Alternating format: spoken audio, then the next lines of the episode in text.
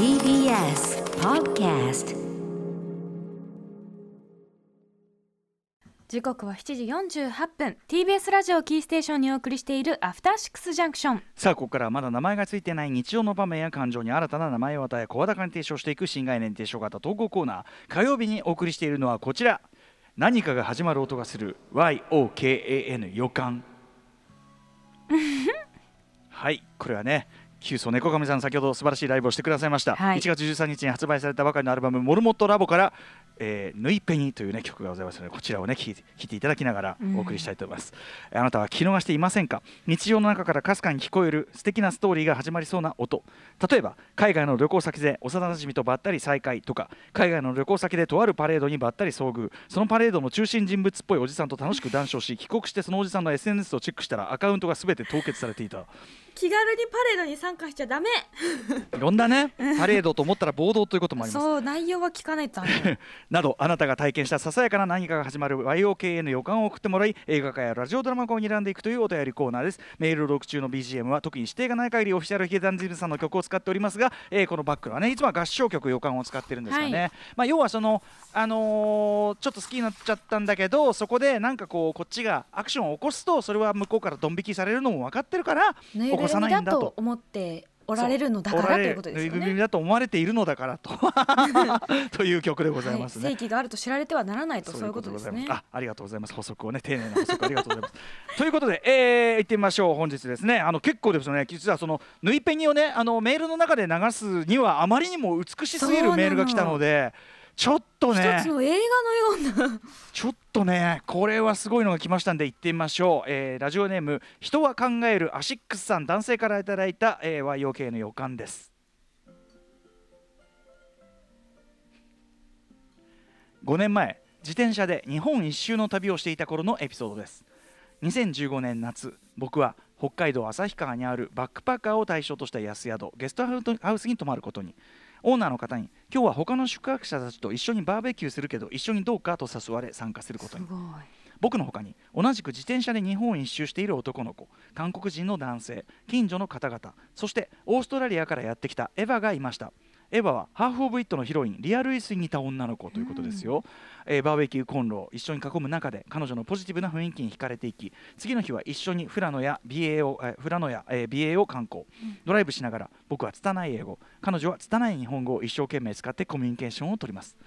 簡単に意思疎通ができないからこそ共感することが見つかると嬉しくて舞い上がる僕。なんと最後には肩を組んで体を寄せ合いえー BA の丘の上前で記念撮影この時多分僕は恋に落ちていました。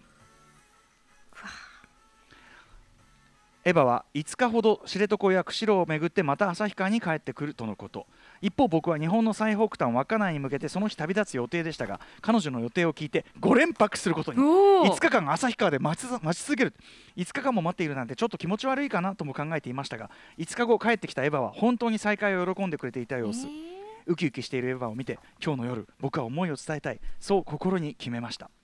その日は旭川の居酒屋を巡り他の宿泊者も含めて楽しくお酒を飲み交わしました。カラオケへ行く移動中にふとした合間にエヴァのフェイスブックの過去の投稿を見て僕は絶望に突き落とされました。どうやら彼女にはオーストラリアにすでに約束を交わしたフィアンセがいるようです。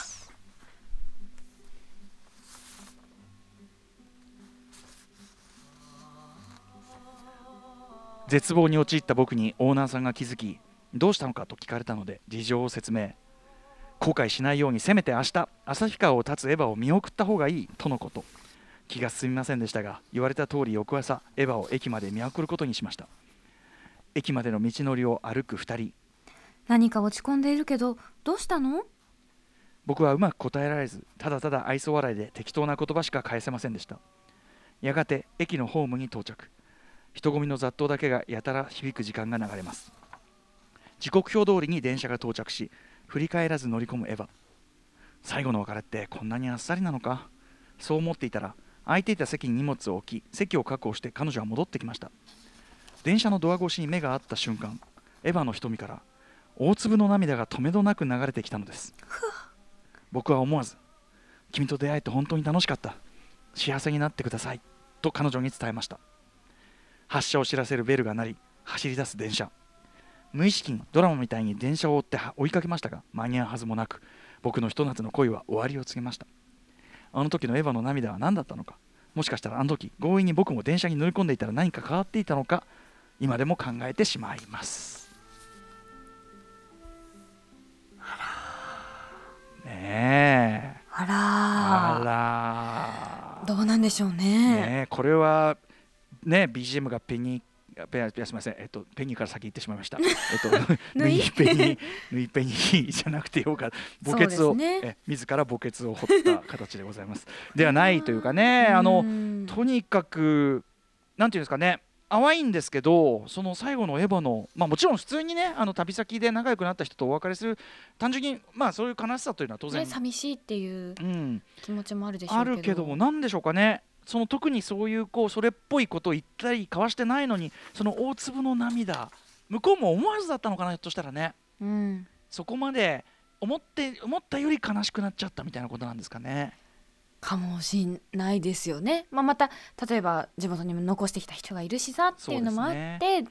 あとさそのさ残してきたこの後例えば結婚するとしたらですよ、うん。別にそれ自体は喜ばしいこと、うん。全然嬉しく思ってることでも言っちゃえばさほら青春の終わりっていうかさこの旅が私のもうその要するにあのーなんていうかな本当に少女と言われるような時期の終わりだというようなさ。ある種ね結婚してももちろんできるけれどうんうもんできるけどそう。一人で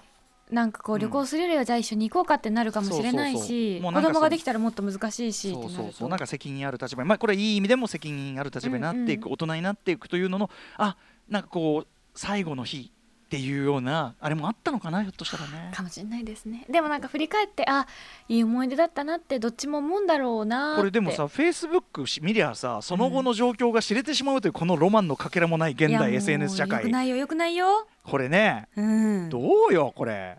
もう本当にそのここで終わるからいいってそういう。ね過去なんかこうそういうもんなんて言うんだろうな、うん。おお付き合いじゃないにしてもちょっとそういう瞬間があった人の、今はもう知らぬが花。知らぬが花かもしんないようん。ねこれど。っちも幸せになってくれてまあもちろん幸せでよかったと思うけどあとなんかねお俺？意外とすぐおいおい意外と離婚離婚してるじゃんかおい。ダメだよ。ワンチャンあんじゃんワンチャン。やだ。Go to オーストラリア GO なんつってね。うん。こともねねまあそんなあもちろんねまた連絡が取れるって意味ではいいのかもしれないですけうん。どあとそのさ5年前その自転車でまずそもそも自転車で日本一周をしてというこの体験そのものの素敵さ。でそこに集まった旭川でふと集まった世界中から集まった、まあ、あるいは地元の人も含めたこのちょっとした触れ合い。こういうのあるんですね、うん。本当本当なんかそれ自体がね素敵だからさ、うん。なんか我々もちょっとのつい飲まれてしまいましたね。このね北の国からかにね。ななんかでもすごくなんかちょっとあの、えー人は考えるアシックスさんの思い出を追体験したような素敵なメールでございました。ありがとうございますた。はい。ということで、えー予感まだまだ募集しているわけなんですがちょっと新コーナーアイデアもねバシバシ出てますんでね。ね。はい。あの予感でちょっと皆さん遅れるうちにね送っといてくださいね。この後はもう本当にロこういうロマンのかけらもないようなコーナーが始まる可能性がありますからぜひぜひ送ってください。歌丸アットマーク TBS.CO.JP 歌丸アットマーク TBS.CO.JP までよろしくお願いいたします。以上火曜日の新概念提唱型投稿コーナー何かが始まる音がする YOKAN 予感でした。